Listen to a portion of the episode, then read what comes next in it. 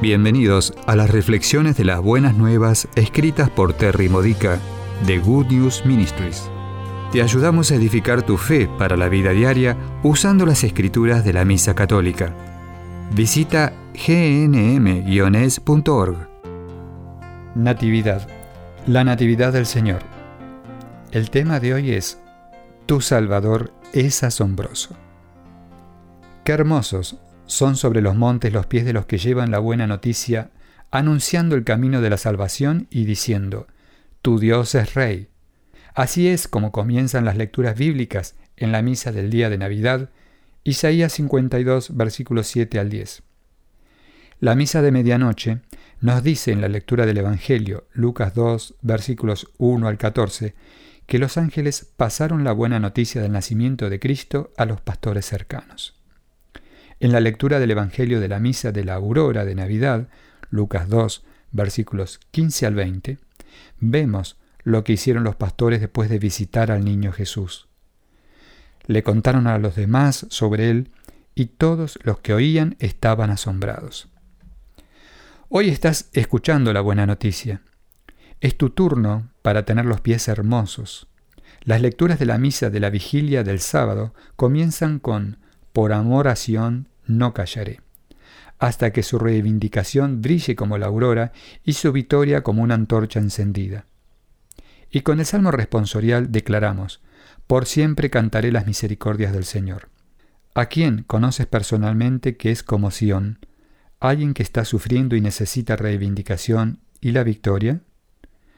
Tal vez eres tú mismo. En primer lugar, debemos recibir la buena noticia y entender lo que Jesús ha hecho por nosotros y está haciendo por nosotros en las circunstancias actuales. Solo entonces podremos ayudar con éxito a otros. ¿Qué te ha sorprendido de Jesús? Compártelo con aquellos que necesitan estar seguros de que Jesús es asombroso. ¿Necesitas tú esa seguridad? Ábrete a las oportunidades para conectarte más de cerca con Jesús y su increíble amor a ti.